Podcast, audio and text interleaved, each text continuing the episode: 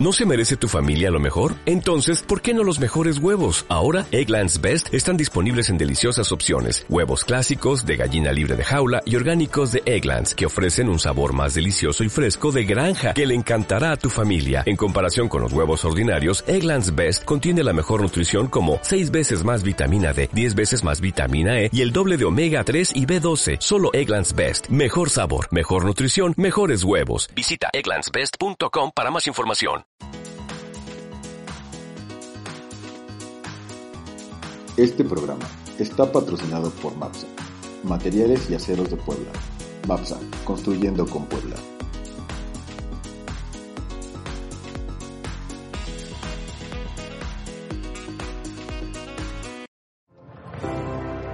Tiempos diversos. Tiempos diversos. Grupos vulnerables. Comunidades. Ayuda. Apoyo. Solidaridad. Todo esto en un transcurso por el tiempo. Tiempos diversos. ¿Qué tal? Bienvenidos a un nuevo programa de Tiempos Diversos. Es un placer para nosotros estar aquí con ustedes nuevamente y sí, ya son más de 10 programas. Esperamos que eh, pues sigan siendo muchísimos más y que sigamos teniendo los resultados que hasta ahora, gracias a ustedes, los hemos podido obtener. Como ustedes ya saben, mi nombre es Sandra Valeri y es un placer para mí estar aquí con mi compañero. Hola, yo soy Eric Barroso. Eh, es un orgullo estar aquí por tantos programas, seguir encontrando temas de qué hablar, saber, pues querer abordar estos temas es algo muy importante a nuestra consideración y pues continuar este proyecto es algo que, que de verdad nos entusiasma mucho. Como lo mencionó Eric, es muy importante para nosotros continuar con este programa y el tema de esta semana es un poco tanto especial ya que pues tocaremos un tema que es importante para el desarrollo que hemos tenido a lo largo precisamente de estos programas y al final les tendremos em, pues la dinámica que vamos a hacer con ustedes por este décimo programa que ya les habíamos comentado. Va a ser un evento especial en el que podemos o en el que vamos a interactuar con todos ustedes. Entonces, pues bueno, sin más preámbulos, vamos a decir o vamos a hablar del tema en cuestión de esta semana. Y pues bueno, como ustedes saben, eh, estamos inmersos en lo que son las radios comunitarias. Entonces, a lo largo de este programa vamos a hablar un poquito de a qué se refiere con radio comunitaria y nuestra experiencia, tanto de Eric como mía, al formar parte de esta radio comunitaria y de otros proyectos que hemos tenido la oportunidad de estar. Entonces, pues no sé, Eric, ¿con qué te gustaría iniciar? ¿Empezamos a dar una definición o empezamos a hablar de nuestro, de nuestro trabajo a lo largo de las radios? Pues yo, yo siempre he creído que lo mejor es siempre, ahora sí que empezar por el inicio, ¿no? ¿Cuál, ¿Cuál sería el origen de las radios comunitarias en general? Bueno, pues bueno, dándole gusto a lo que nos está pidiendo Eric, vamos a dar una pequeña definición de lo que conlleva o de lo que significa radio comunitaria. Y pues bueno, según la definición de la Asociación Mundial de Radios Comunitarias, AMARC, las radios comunitarias son un instrumento de comunicación bidireccional concebido para servir al pueblo y favorecer su expresión y participación y valorar su cultura. Entonces, se ubica como un esquema de alternativa del poder de emisión de mensajes cuyo objetivo es dar voz a los que no la tienen, a los grupos marginados y a las comunidades alejadas de los grandes centros urbanos, donde la población es demasiado pequeña para atraer a la radio comercial o a la radio estatal de gran escala. Entonces, pues bueno, ya tenemos la definición a grandes rasgos de lo que significa pues una radio comunitaria y también tenemos lo que nos presenta un, un autor muy importante este es José Ignacio, quien es ex coordinador para América Latina y el Caribe de la Asociación Mundial de Radios Comunitarias, en el que en su artículo que hace referencia, el artículo se llama ¿Qué hace comunitaria a una radio comunitaria?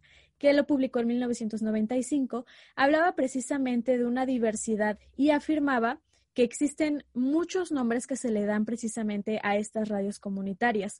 Por ejemplo, en Canadá nacieron con el nombre de radios comunitarias, como es conocido hasta ahorita. En Europa prefieren llamarse radios asociativas. En África, radios rurales. En Australia, radios públicas. Y en América Latina, la variedad de los apellidos da cuenta de que la riqueza de las experiencias, libres en Brasil, participativas en Nicaragua, populares en Ecuador, alternativas aquí y educativas allá, etcétera. Entonces, son muchos los nombres que se les pueden conocer precisamente a estas, pues a estas radios comunitarias a las que nosotros pertenecemos.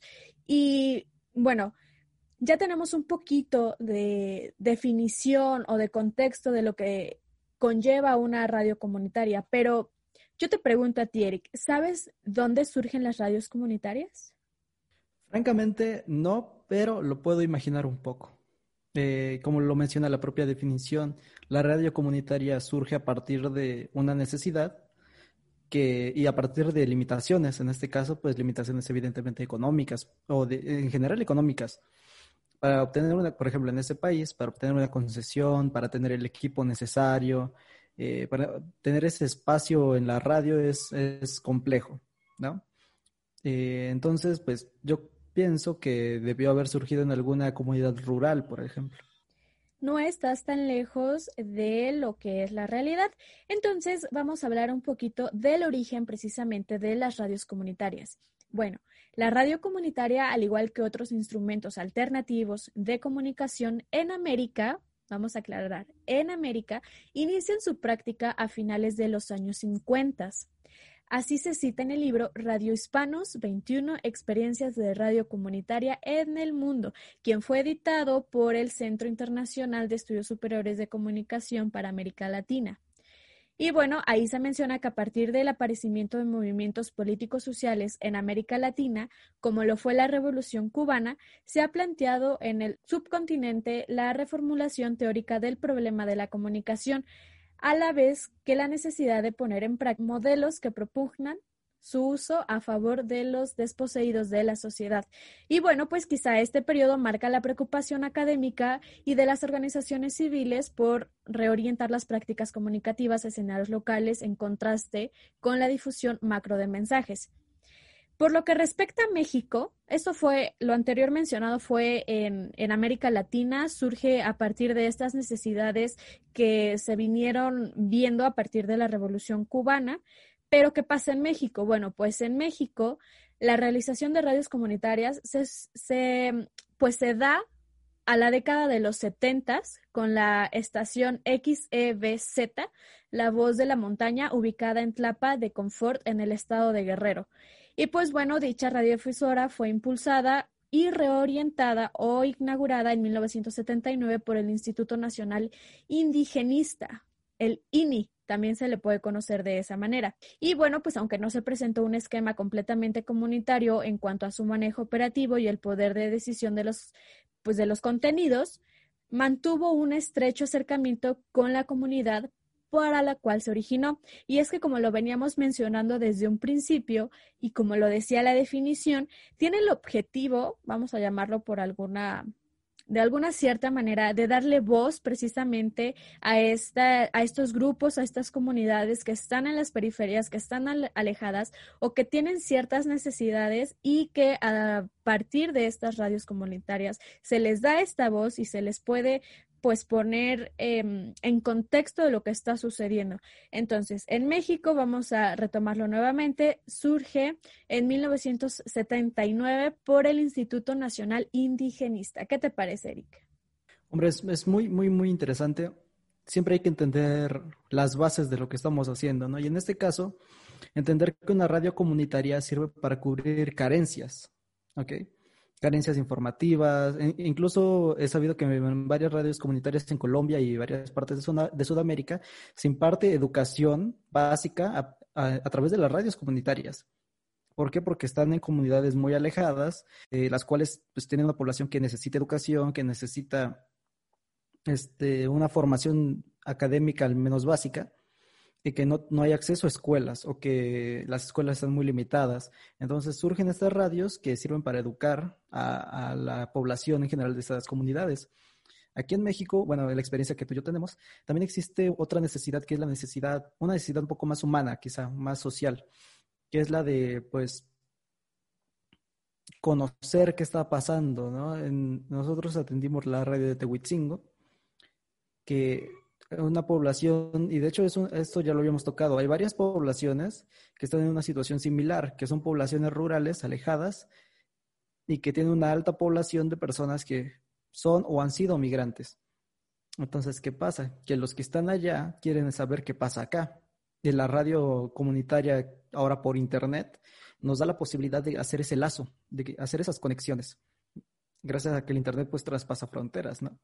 Entonces, aquí tenemos otra, que estas necesidades no van, bueno, van más allá de lo, de lo meramente común, que es la información, que es la educación y demás. También van a, la necesidad humana de saber qué está pasando con mis seres queridos, qué está pasando con el lugar de donde yo nací. Este tipo de cosas también es muy importante generarlas a través de la radio y que afortunadamente la, cada vez la libertad de los medios o que nos están proporcionando los nuevos medios, pues no, nos dejan hacer. Sí, es muy cierto lo que mencionas y sobre todo hacías referencia a nuestro trabajo en la radio comunitaria de Tehuitzingo, que buscaba, aparte de dar esta comunicación entre las personas que se encontraban, pues lamentablemente fuera de su país, en contacto con sus familiares, también era empoderar precisamente a la misma comunidad y hacer suya esta radio comunitaria y hacer contenido precisamente para de una cierta manera gracias a ese contenido estar en contacto pues con sus seres queridos que se encontraban en Estados Unidos, ¿no? Y pues bueno, eh, vamos a mencionar un poquito qué es lo que hace que sea una radio comunitaria, estas características que se le brindan para considerarla una radio comunitaria. Y pues esto lo menciona Carlos Arroyo Gong Alves en un artículo que él publicó que se llama Las radios comunitarias y su relación con el desarrollo social. Y pues bueno, él mencionaba que las radios comunitarias en el contexto nacional se pueden entender como radios comunitarias aquellas que se caracterizan por sus audiencias meta, el tipo de principios y políticas que rigen sus operaciones, la programación que se presenta, el criterio de propiedad que tienen, la dimensión política que persiguen y las condiciones técnicas con las que operan. Y pues bueno, gracias a esto es que se pueden pues em, definir o se pueden categorizar estas radios comunitarias para establecerlas como una radio comunitaria, precisamente. Entonces, para, mm, vamos a hablar un poquito más de lo que es en cuestión de esta subclasificación de las audiencias meta, porque es más allegado a lo que nosotros estamos realizando o lo que hemos estado realizando. Entonces, bueno, se puede reconocer a estas estaciones por lo siguiente, y es que son emisoras que tienen y comprenden como audiencia preferencial a los sectores suburbanos y rurales, no siendo el criterio central de su reconocimiento su ubicación, pero sí sus principios y políticas de las operaciones al igual que esas emisoras tienen formulados en sus principios y como principales objetivos el servicio social y el rescate de la cultura local o regional. Son emisoras que operan centralmente bajo fines no lucrativos y son emisoras que trabajan por y desde la valoración de la identidad cultural local, regional y nacional, al igual que trabajan por el rescate y fomento de las lenguas nativas son emisoras que no pertenecen o se alinean a intereses de carácter político, sectas religiosas u otro atente contra la unidad cultural.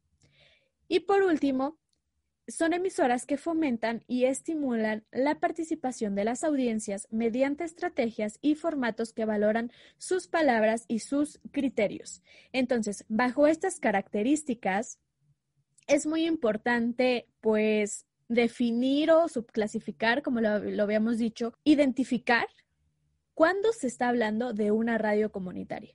Como les decíamos, estamos hablando de la subclasificación de audiencias meta porque es más a lo que nosotros pues nos estamos desenvolviendo, estamos desarrollando, porque estamos hablando de los grupos y comunidades vulnerables, sobre todo en comunidades pues rurales que les hemos estado hablando a lo largo de estos más de 10 programas. Entonces, pues es muy interesante descubrir que efectivamente gracias a estas definiciones y a estas características que somos parte de una radio comunitaria.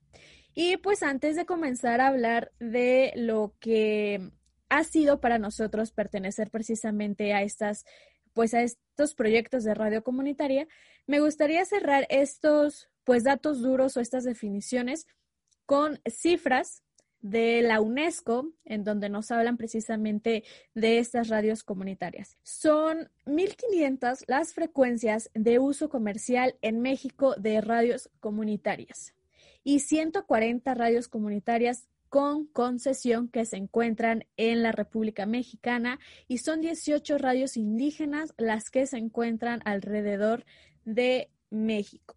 Entonces, pues es, es muy interesante ver y sobre todo muy, muy constructivo ver que pertenecemos a estas cifras, que es otro tema, que estamos hablando de que son emisoras en este contexto, en, este, en esta época en la que vivimos, como todo, se ha tenido que ver en la necesidad de trasladarse a otros medios como lo son lo digital, que es el formato en el que nosotros estamos trabajando, pero no deja de ser una radio comunitaria con un objetivo similar a las que se pues se tienen con las emisoras ya de mayor mayor alcance, ¿no? Entonces, pues qué bueno saber que nosotros pertenecemos pues a estas cifras. Entonces, pues gracias, antes que nada, por seguir permitiendo que nosotros estemos aquí con ustedes y pues esperemos que sigamos más adelante. Entonces, pues vamos a hablar un poquito de nuestra experiencia formar parte de radios comunitarias.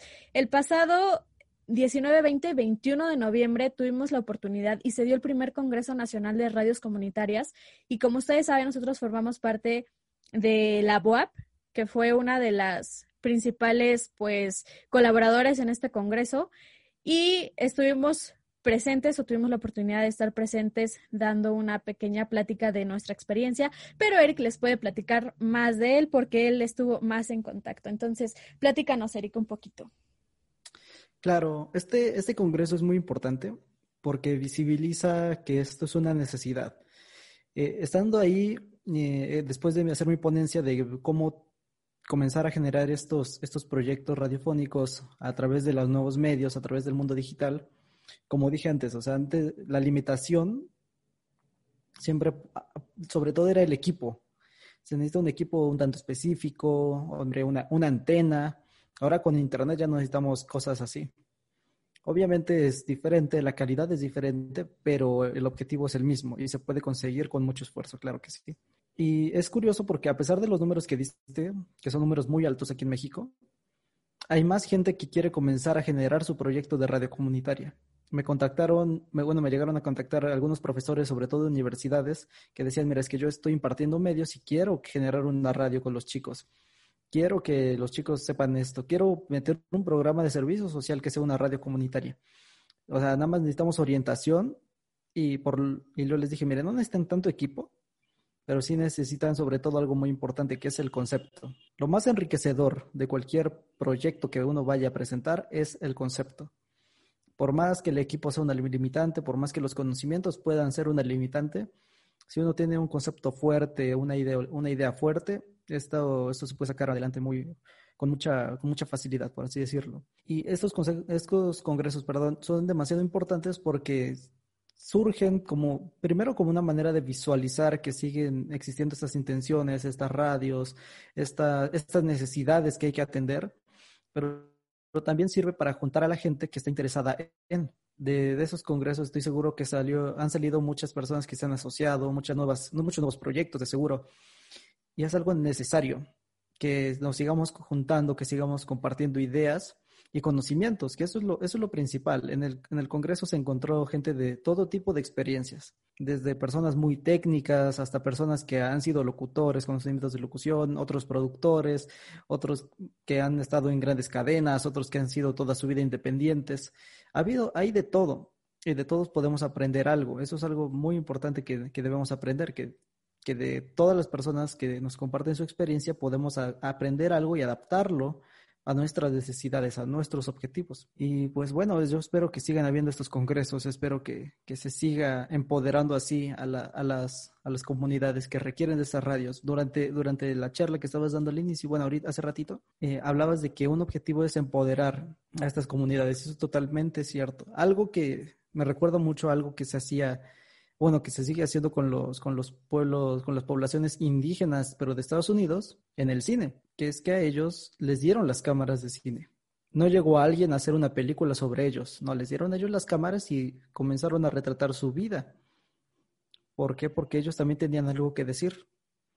Y esto ya está pasando en el nivel de cine aquí en México y ya estaba pasando en el nivel de radio aquí en México. La mayoría de los pueblos que, que se alzaron y tenían su radio comunitaria era porque tenían algo que decir. Y como tú mencionabas, eh, es necesario porque a través de estas radios también se preserva la cultura, se comunica la cultura local, cosa que se está perdiendo cada vez más. Yo he ido a varias comunidades rurales y cada vez más aspiran a ser una ciudad, aspiran a vivir como en la ciudad pierden tradiciones, pierden costumbres, eh, pierden muchas cosas bellísimas de, sus lugares originarios que al final son parte de la riqueza del país, ¿no? Por ejemplo, del pueblo del que vienen mis papás es muy común el tejido con palma, la planta que se llama palma, una palma. Eso es como las empetates, artesanías, como juguetitos, juegos con, con ese tejido. Y la verdad duele mucho porque hace poco fui con mi, con mi mamá y me dice, antes, estos, estos campos donde se da la palma, pues no, no estaban vacíos, pero la gente sacaba de aquí y plantaban nuevas. Ahorita las palmas se mueren porque nadie las está agarrando. Nadie está yendo a hacer el tejido, nadie está queriendo tomar esa tradición que aparte de ser algo muy bello, que es parte de la cultura originaria del lugar, pues es una actividad económica. Antes los niños y niñas desde muy pequeños ya sabían tejer la palma y a través de eso podían ganar su dinero desde muy pequeños.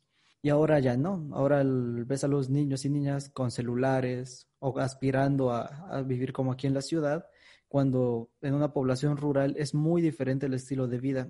Entonces eso es lo que va matando poco a poco la, cultura y más en, pequeñas poblaciones rurales donde no se tiene la intención de preservarla es algo muy complejo y que las radios comunitarias podrían comenzar a evitar, podrían comenzar a, pues, a nutrir más la cultura local. Yo recuerdo que mientras estuvimos en, trabajando con la radio de Tehuitzingo, había muchos programas que, se estaban, que estaban proponiendo los chicos de la universidad que tenían que ver con la propia localidad. Que era, ok, un programa de gastronomía, pero de, de los platillos que se hacen en la localidad. Un programa de, no sé, creo que había uno de, vestimenta, pero sobre la vestimenta típica de la localidad, de tradiciones de, típicas de la localidad. Cosas de ese estilo son las que alimentan a esto, porque las nuevas generaciones, si, si no escuchan el relato, si no escuchan lo que le transmiten sus familiares, que es una tradición del lugar, pues van a crecer desapegados a su tierra, van a crecer desapegados a sus orígenes, y eso es lo que propicia estas pérdidas eh, que yo considero pues, gigantescas de, cultura. Así como se han perdido lenguas, se han perdido tradiciones aquí en México. Y México, que es un país riquísimo en estos sentidos, estas pérdidas, la verdad, con el tiempo es cuando pesan, porque estamos comenzando a olvidar nuestros orígenes en, mucho, en muchas ocasiones. ¿Qué sería de México sin sus, sin sus pueblos originarios? Las palabras que usamos todos los días, este, la comida que comemos, eh, la arquitectura que vemos, todo eso está alimentado por los, por los pueblos originarios. Y ahorita, si, los, si muchos lugares rurales están aspirando a ser ciudades, muchas ciudades de México están aspirando a ser ciudades europeas o ciudades de otro tipo, donde, la, por ejemplo, aquí en Puebla, la arquitectura barroca ya está siendo ignorada en muchos sentidos. Eso es algo también que se pierde muy a menudo y que se está tratando de luchar, pero hacen falta seguir generando estos espacios, que la gente siga queriendo generar esos espacios. Y como decimos, es, es necesario porque son pueblos que tal vez muchas veces han sido ignorados y muchas veces se les ha negado la voz, pero que ahora con estos nuevos medios pueden tenerla y más fuerte que nunca. Sí, la verdad es que la experiencia de la radio comunitaria de Tehuitzingo fue muy enriquecedora y pues bueno, me gustaría platicarles un poquito de cómo fue que nosotros fuimos parte de esta, pues de esta radio. Ustedes ya lo saben, nosotros formamos parte de la Facultad de Ciencias de la Comunicación.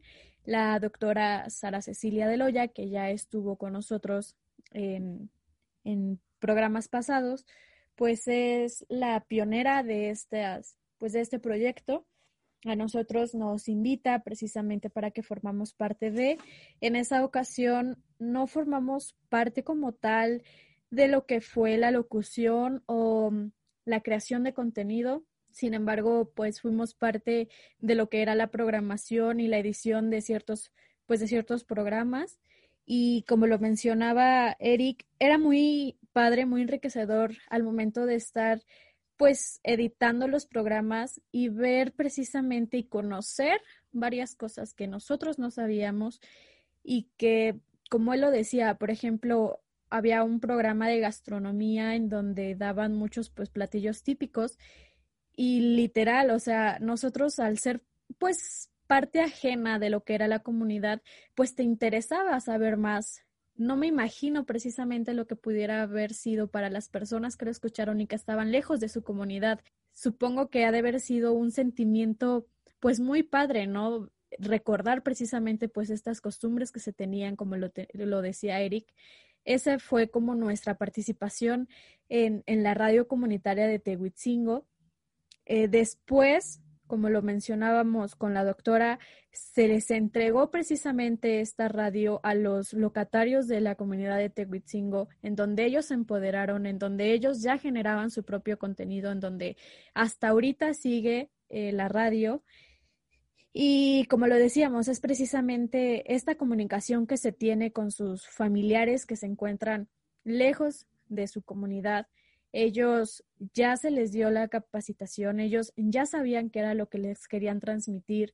Uno de los objetivos que se tenían y que pues lo leímos hace rato era esta separación en cuanto a lo político y lo religioso. Sin embargo, vamos a aclarar algo importante que es que, como lo decíamos, cada radio comunitaria tiene objetivos, un objetivo general, pero muchos objetivos particulares. En el caso de la radio comunitaria de Tehuitzingo, por lo menos a mí me llamaba mucho la atención que era muy importante para ellos la religión. Era muy importante para ellos el sacerdote. Él tenía un poder eh, pues muy grande para estos locatarios. Entonces, precisamente por eso se le dio un espacio y se le dio esta programación en donde él hacía diverso contenido para esta, ah, pues para esta población de Tehuitzingo. Entonces, como lo decíamos, ¿no? Era diferente su, pues su objetivo, era su propósito, pero pues su meta era esa, su objetivo meta era esa. Entonces, pues sí fue muy enriquecedor esta, esta experiencia una vez que nosotros culminamos con esto, la doctora precisamente nos llama y nos dice, miren, pues saben que tuvo mucho éxito esta radio comunitaria, vamos a tratar de llevarla más allá. Entonces, nuestro objetivo era llevarlo hacia una emisora de radio, sin embargo, pues por la situación que hemos que estamos viviendo ahorita, esta pandemia, pues no se pudo llevar a cabo. Y surge este, este programa de tiempos diversos como alternativa a, como este, esta opción de tener mayor alcance de este, como les mencionaba yo, este traslado de lo convencional a lo digital, que la verdad es que nos ha traído pues muchos resultados porque tenemos mayor alcance. Es un nuevo contexto, como lo decíamos en uno de los primeros programas, es un poquito diferente estar, prender la radio y escucharte, a hacerle clic y poder inclusive hasta verte, ¿no? Entonces, fue un proceso pues muy padre, la verdad. Hasta ahorita los programas que hemos hecho van enfocados precisamente pues a estos grupos vulnerables, a estas comunidades que necesitan que se les dé voz, que necesita que se, se visibilice que tienen problemas, que tienen necesidades y sobre todo lo que se puede llegar a hacer, los apoyos que se les dan. Entonces, pues qué padre, ¿no? Formar parte pues de estos proyectos. Eh, como lo decía Eric, está o fue el pasado noviembre el primer Congreso Nacional de Radios Comunitarias y la verdad es que pues fue muy, muy, muy importante lo que decían muchos de ellos y como lo decía Eric, muchos quieren hacer ya su propia radio comunitaria, pero también tiene un proceso. Vamos a aclarar que también es un proceso muy extenso lo que se tiene que hacer uno de los ponentes mencionaba que no tan solo era ponerse enfrente de un micrófono y empezar a hablar. Em, es un proceso más allá de, y pues bueno, creo que, eh, bueno, nos vamos a echar un poquito de flores, Eric y yo. creo que el proceso que nosotros hemos venido haciendo, pues lo hemos tratado de hacer de calidad precisamente para dar un poquito de contexto, un poquito de historia, un poquito pues de mensajes precisamente que puedan ayudar a estos grupos vulnerables a los que nosotros nos estamos enfocando, ¿no? Entonces, pues, qué, qué, qué padre. Es con lo que respecta a mi, a mi experiencia al formar parte de la radio de Tehuitzingo y a esta experiencia en ser parte de, pues, de tiempos diversos. Claro, esta, esta es una experiencia muy, muy enriquecedora, la verdad. Eh, a través de este programa, además de nosotros, también el público ha llegado a conocer a personas involucradas con estos grupos vulnerables, que es algo muy importante. Eh, esta voz que muchas veces, te repito, se les ha negado a las personas, se les ha borrado, pues este tipo de proyectos, no quiero decir este en específico, porque hay varios, este, este tipo de proyectos son los que quizá son más necesarios ahorita. ¿Por qué? Porque existe una sociedad cada vez más polarizada, donde se ven los problemas de unos pero no de otros, donde se piensa muy, muy livianamente, donde la empatía ya no está siendo el, el, foco principal, ¿no? Y es necesario seguir maquinando este tipo de, de, contenidos cada vez más enriquecidos, cada vez más profundos, cada vez mejor hechos, para que la gente comience a, a deshacerse de ese pensamiento tan, pues incluso me atrevería a decir tan bélico, ¿no? De que cada quien dice, yo tengo mis problemas, no me importan los problemas de los demás. Tan, somos más individualistas y eso es un problema muy grave porque lo mencionamos en varios programas. Somos una sociedad, dependemos de todos. Cada quien depende de cada cual. Y pues es algo que se ha ido perdiendo, repito, con la polarización de las redes sociales, del contenido basura, la verdad. Eh, yo no digo que no se deba consumir contenido de mero entretenimiento, pero también digo que hay que equilibrar. No podemos llenarnos la cabeza de solo de farándula y demás cosas, y al final creer que todos los que están afuera de, mi círculo de pensamiento son mis enemigos y los que no, pues son mis amigos. Ese, es un problema que hemos visto mucho últimamente y que este tipo de proyectos podrían ayudar a, desvanecer estas, estas, estas situaciones. Porque básicamente estos son llamados, son llamados a la sociedad a, a que vean que existe algo más, a que vean que que todos eh, tenemos problemas, a que vean que hay personas que tienen necesidades y que no se están cumpliendo. Y es algo, es algo muy necesario. Lo, lo platicamos en, el, en, los, en, uno de los primeros programas sobre los chicos con discapacidades, ¿no? Decíamos, mucha gente ve que estos chicos tienen necesidades en las ciudades. Pero ¿qué pasa con los chicos que están en las comunidades alejadas? Que estés en una comunidad rural no te exenta a que puedas nacer con alguna discapacidad grave y hablábamos de, también de la calidad de vida, del, de la dignidad, de muchos de estos temas que quizá pasamos muchas veces de largo, ¿no? Que he, visto varios colectivos pedir leyes, pedir, reformas y demás, sin pensar primero en lo que en lo que conlleva esto, en lo que es la vida digna, en lo que es X o Y, en cómo esto afecta a otras personas. Hemos, hemos visto a través de estos programas que muchas cosas se pueden llevar a cabo tan a la ligera que estamos ignorando una infinidad de grupos vulnerables. Por ejemplo, los proyectos de las ciudades.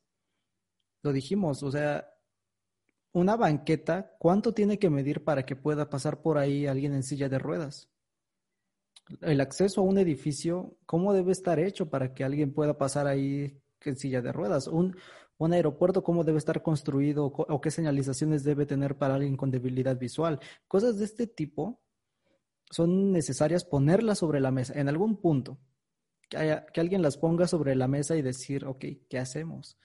Es, es una concientización que le queremos hacer a la sociedad y que es un trabajo que, hombre, para nosotros dos quizá empezó como obligación por, por cumplir un requerimiento académico, pero que con el tiempo hemos, nos hemos sensibilizado también al comprender y al escuchar este tipo de, discursos que las personas que los han experimentado nos pueden transmitir. Y eso creo que es lo más valioso que se puede aportar de este programa.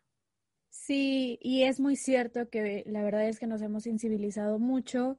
Han sido muchos los temas, diversos los temas que hemos tratado, como lo decía Eric. Partimos desde el movimiento de las mujeres y para las mujeres y hemos hablado también inclusive hasta de la inseguridad para los estudiantes universitarios, esta, este tema de seguridad, de asaltos.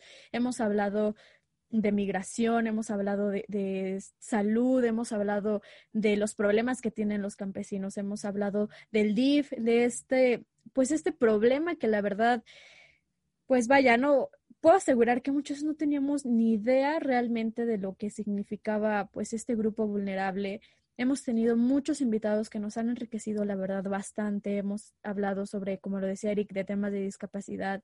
Son muchísimos los temas que todavía se podrían poner en la mesa, eh, de los que, cuales se puede hablar, de los cuales se puede buscar una alternativa, de los cuales se puede, pues, concientizar. Y son espacios como estos, como tiempos diversos, como otras radios comunitarias que están a lo largo de México, en los cuales pues se puede, se puede hablar, se puede tocar estos temas, se puede sensibilizar, se puede empoderar precisamente a estas comunidades. Entonces, qué placer, la verdad, que existan estos proyectos. Nosotros tenemos la dicha de formar parte de, de, uno de ellos. Esperemos y que las generaciones que vienen atrás de nosotros también puedan formar parte de este tipo de proyectos y que sigan este, esta línea de ayuda, esta línea de concientización. Y pues bueno, creo que hasta aquí llega este, pues este programa. Es un programa, como les decíamos, un poco tanto especial, precisamente porque pues ya pasamos la barrera de los 10 programas, afortunadamente. Nuevamente, muchas gracias por seguir escuchándonos, por seguir dándonos este apoyo. Y es por eso que eh, nosotros queríamos como regresarles un poquito de ese apoyo, tener un contacto con ustedes, con, con la audiencia que nos escucha, que nos sigue, que nos apoya. Y como especial de nuestro décimo programa, a través de la página, de nuestra página de Facebook de Tiempos Diversos. Vamos a hacer la próxima semana un en vivo. Vamos a hablar un poquito de nosotros, vamos a tocar este, pues temas que a ustedes les, les gustaría que lo habláramos en ese momento, que nos conozcan más, que nos puedan hacer preguntas, estar contestándoles al instante. Entonces, pues estén al pendiente de nuestras redes sociales porque ahí les estaremos dando la fecha y la hora en el que podrán estar con nosotros. Y pues no me queda más que agradecerles otra vez, agradecer a mi compañero, agradecerle a la doctora por eh, habernos hecho formar parte de este proyecto y pues que seguiremos aquí un poquito más, unos cuantos programas más. Ya el destino de tiempos diversos posiblemente tenga un cambio, pero pues por lo mientras no, no nos preocupemos por eso, seguiremos con ustedes unos programillas más. Entonces, pues muchas gracias, Eric. ¿Algo más que decir? Pues nada más me queda agradecerte a ti, agradecer eh, el espacio que se nos ha dado. Y pues seguir insistiendo de mi parte que esto, estos proyectos son necesarios, que generar nuestro propio criterio es necesario y fomentarlo ante la gente, que fomentar que la gente se informe, fomentar que la gente sea más empática y demás. Es, creo que es una de las labores más importantes que tenemos como, como universitarios incluso. Por ahora seguiremos aquí en pie de, luchas, seguiremos tocando varios temas. Eh, se viene esta, esta dinámica especial y pues claro que aquí, aquí seguiremos para, para seguir tocando a esos, esos temas como, como debe ser.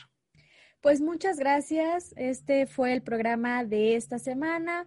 Pues no me queda más que recordarles que nos pueden sintonizar todos los martes a partir de las 12 por la página de Facebook de Radio Zona Libre o visitarnos en nuestras redes sociales, tanto de Instagram como de Facebook, de tiempos diversos y ahí encontrarán programas pasados eh, si por algún momento se los perdieron y está ligada a nuestra página de internet oficial en donde también estarán algunos pues artículos que nosotros hemos redactado para que conozcan un poquito más de estos temas que hemos estado tratando y nuestro canal de YouTube en donde están nuestros programas. Entonces pues muchas gracias, les agradecemos que sigan con nosotros. Nos estaremos escuchando la próxima semana. Muchas gracias y estén al pendiente de nuestro live. Gracias. Tiempos diversos. Tiempos diversos.